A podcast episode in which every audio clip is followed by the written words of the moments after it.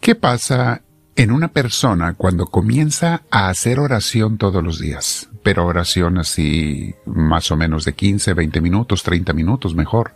¿Qué pasa? ¿Qué sucede en su interior, en su corazón, en sus comportamientos, etcétera?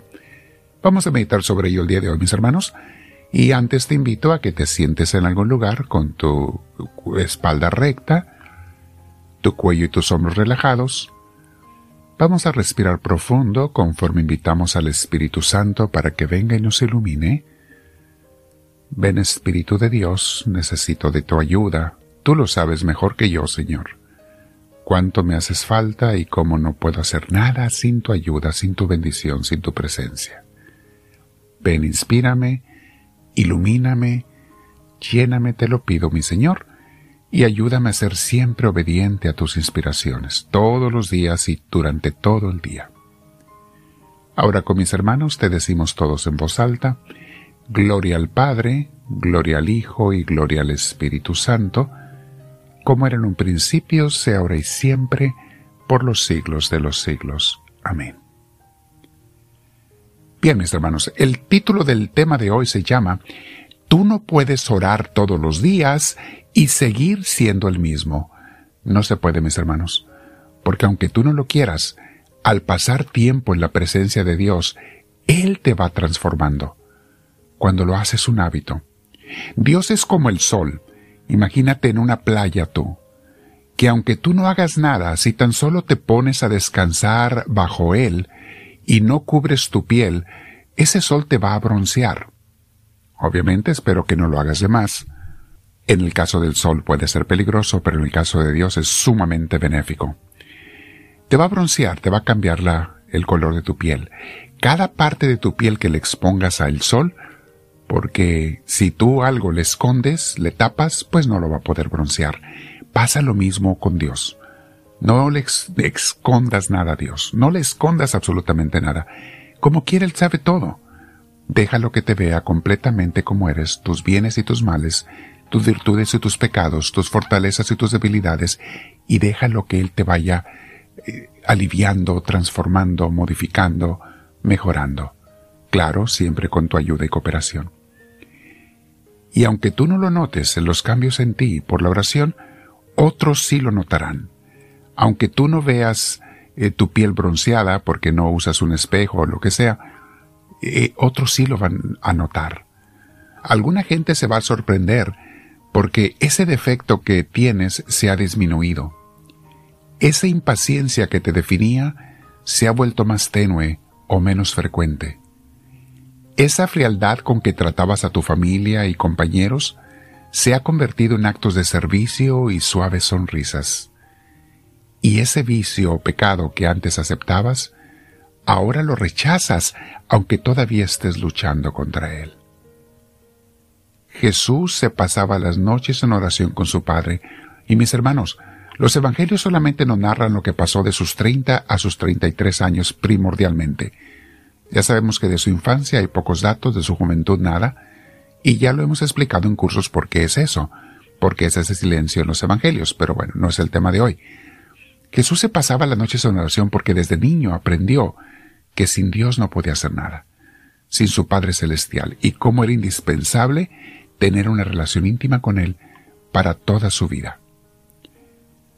Yo estoy seguro que también, eh, aunque nos narran los evangelios que por la noche se iba a orar, también durante el día muchas veces lo hacía, y conforme estaba haciendo ministerio, estoy seguro que hablaba en su corazón con su Padre Celestial porque hasta yo lo hago, con Timasel, que es el maestro de la oración.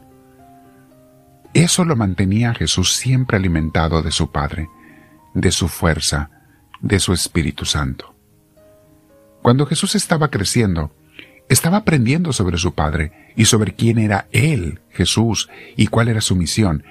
Pero noten esto, mis hermanos, fue solo cuando se fue al desierto a orar por cuarenta días, que fue transformado de tal manera que a sus 30 años de edad cambió toda su vida y comenzó a predicar y realizar su misión y entregar su vida por amor a Dios Padre y a nosotros.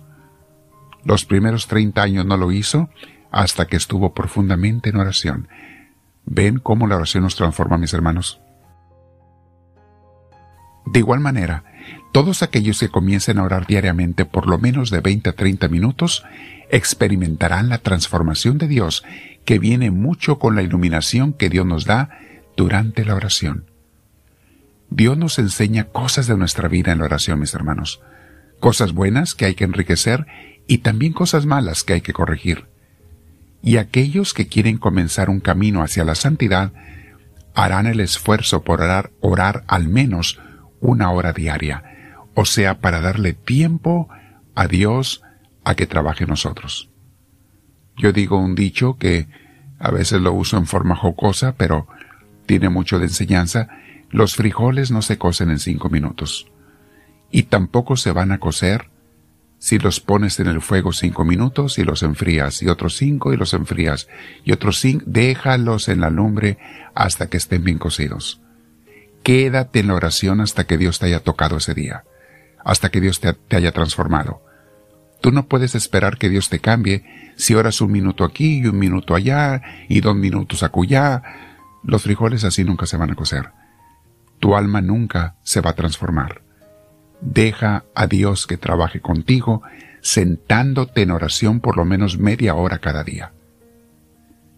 Dice Mateo 4, 13 y siguientes, cómo Jesús cambió su vida. Acuérdense que vivía en Nazaret, trabajaba con su padre, recibía la formación de su madre desde que era niño, pero todavía no empezaba su ministerio, ya tenía 30 años de edad.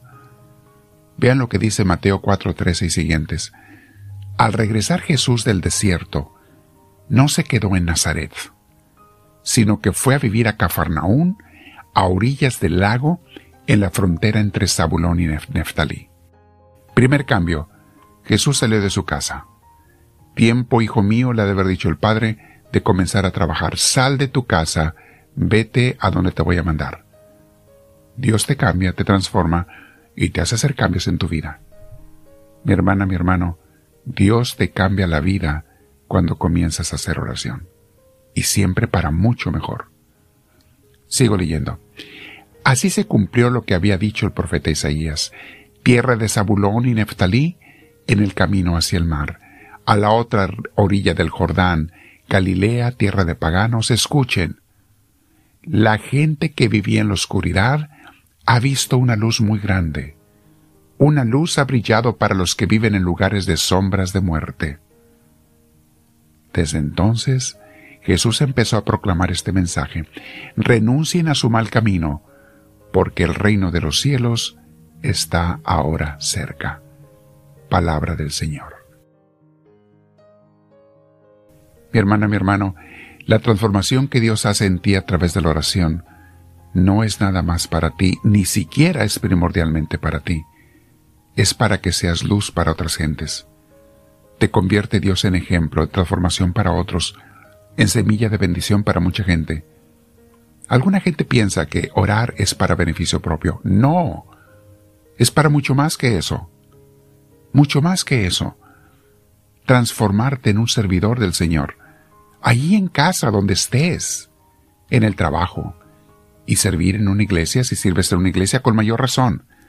La gente que ora son instrumentos de bendición para los demás.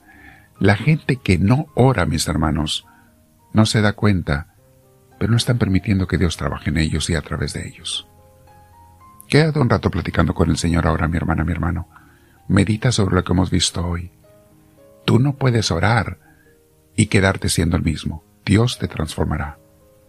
Dile al Señor, háblame Señor, que tu siervo te escucha.